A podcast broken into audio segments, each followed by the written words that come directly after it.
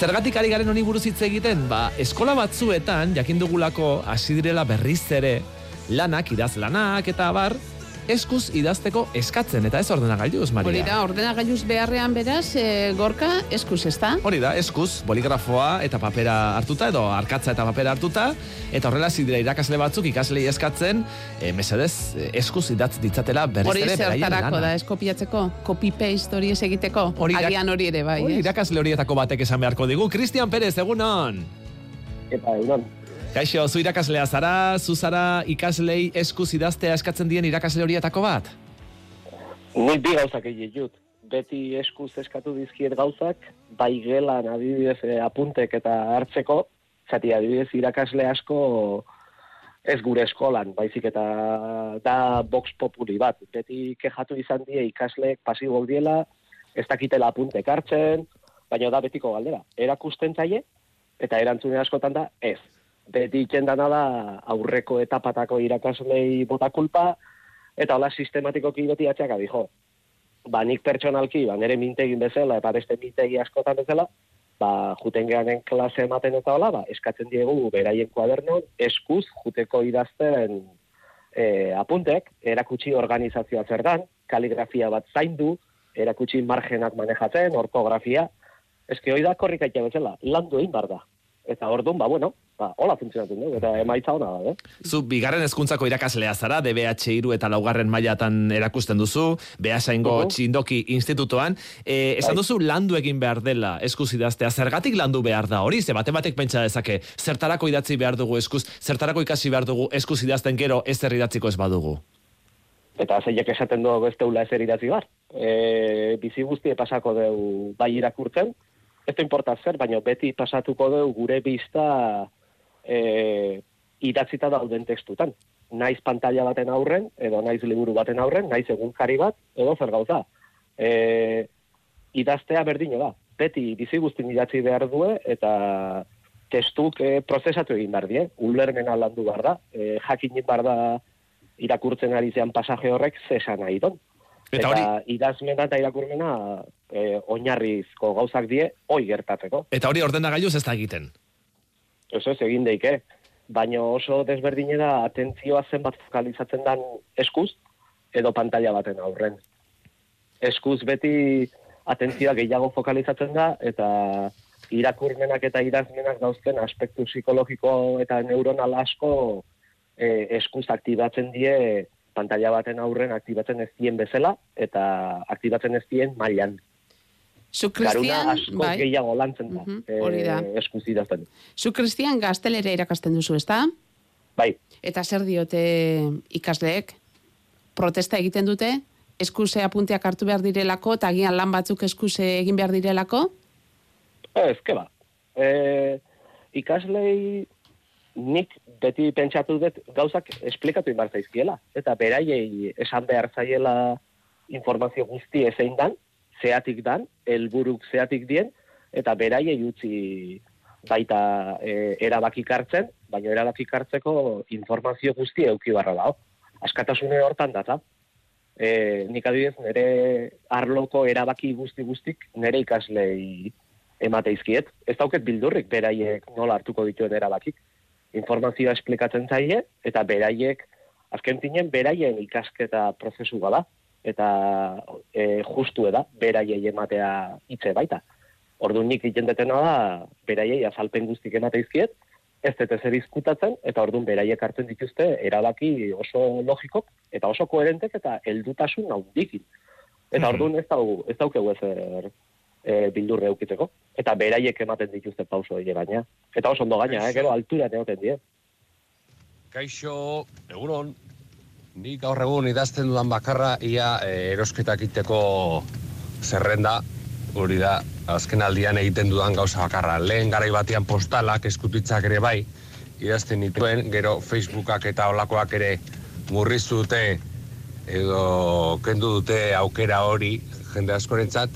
Eta baita ere komentatzea, e, esate dutela, idazkerak ere, badaukala bere e, eragina e, burmuinean.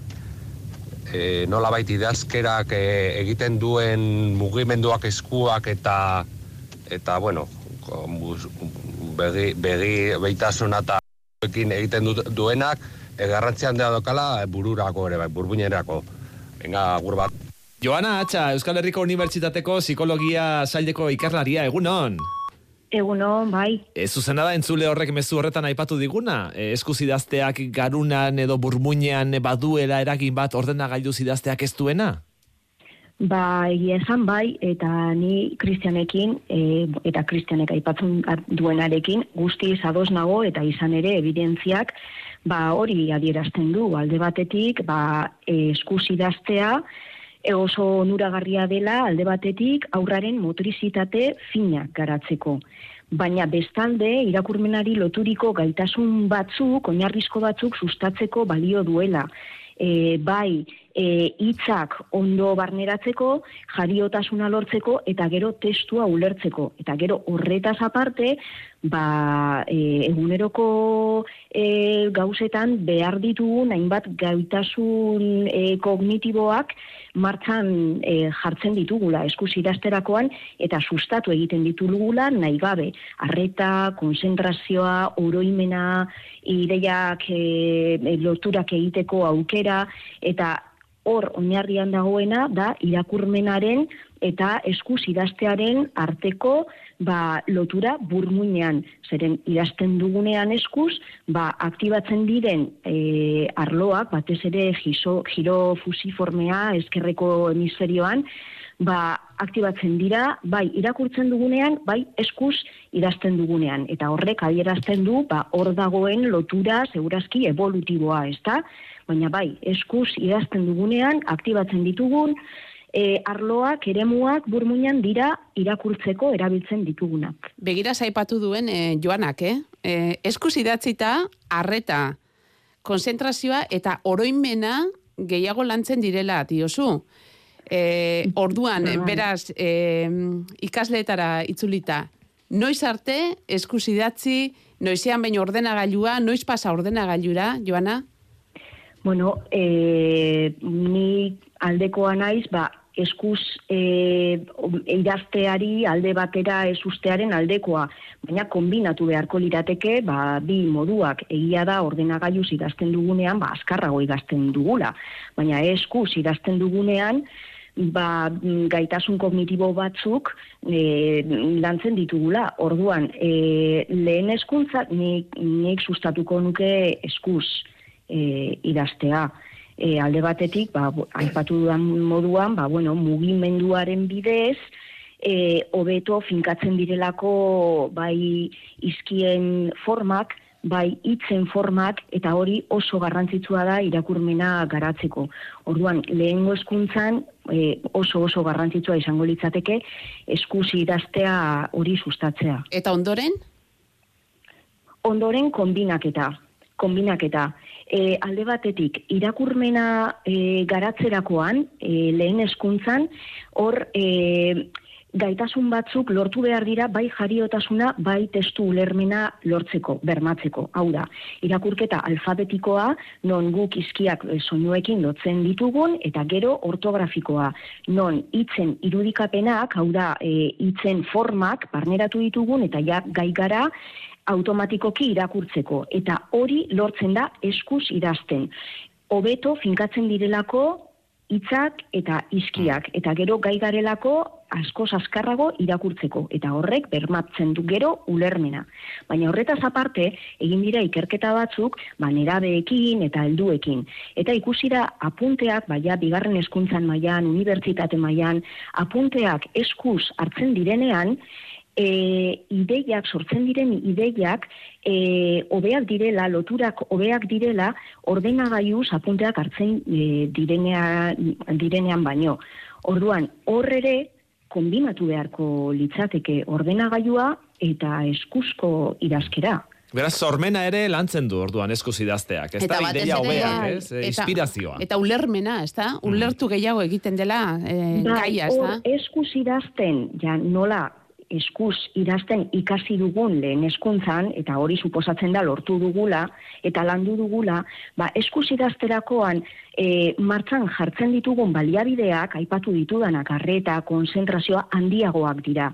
Eta horrek bermatzen du, idazten dugun enean, ba, ideiak hobeto finkatzea, mm ideiak hobeto lotzea, eta, eta mm, e, ulermen sakonago bat egitea, mm idazten dugunarena. 6 sortzi sortzi 6666000 mezu mordo ari gara jasotzen gai honen inguruan. Guk erosketa zerrenda eskuz idazten dugu dio entzule batek eta gero dendara joaten joatean zerrendari argazkia ateratzen diogu sakelekoarekin eta barre egiten du. Beste batek dio, beste entzule batek berak e, zorion mezu bereziak eta opari txarterak soilik idazten dituela eskuz eta askoz ere gehiago gustatzen zaizkiola horrela idatzita jasotzen dituen zorion mezuak eta oharrak, ezta? E, beste batek dio irakaslea dela eta berak e, gehiena arbelean idazten duela. Gainerako guztia ja ordenagailuan. Ni ere irakaslea naiz dio beste batek ingelesekoa eta idazlanak eskuz egitea eskatzen eskatzen diet ikaslei. Begira, hori ere, eh hortze Cristian bezala eskuz e, eskatzen dari den irakasle bat. Lankide utzi beharreko azalpenak eskuz idazten ditu beste entzule batek, nik irakurri egiten ditudan liburuen reseinak beti idatzita uzten ditut eskuz, dio beste batek. Nik landa berriko saioak entzun eta idatzi idatzi hartzen dodaz apunteak eta gustora gainera. Bueno, beraz.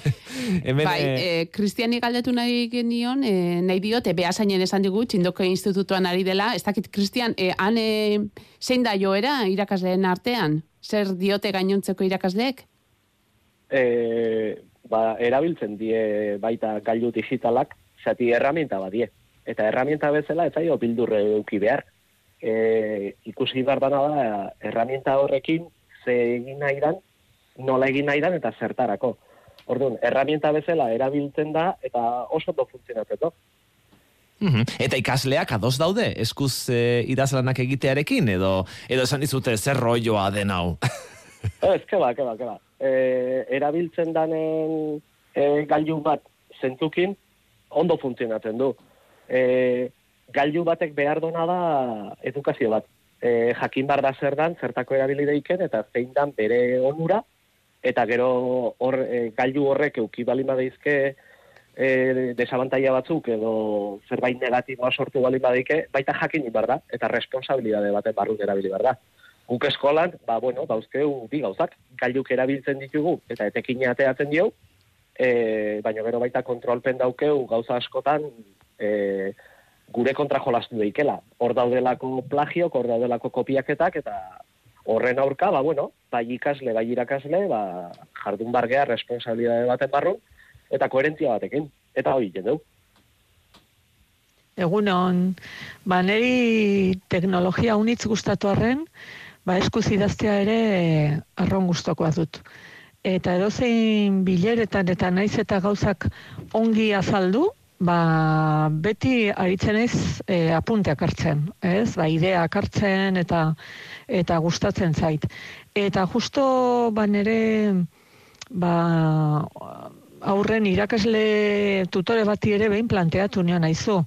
E, ez dira ordenagailu eta ez dut sobera ibiltzen, ba, garatzen nahi diren e, sasoiuntan, elukete eskuz idazten ongi ikasi beharko, ez? Zeren ja ez dezakegu erran, ez da, ez letra e, ba, txukuna, edo pollita, edo itxusia, edo, edo zer duten, ez? Ez dakit, jakin gabe, zer eragina duen burmuinean eta jakin gabe, baina niduritzen zait e, hori ez dela aldatuko, ba, oinarrizkoa dela, ba, ba, idazten ongi ikastea. Hortxe, oinarrizkoa da idazten ongi ikaslea entzule baten arabera, beste mezu batzuk ere jaso ditugu gai honen inguruan.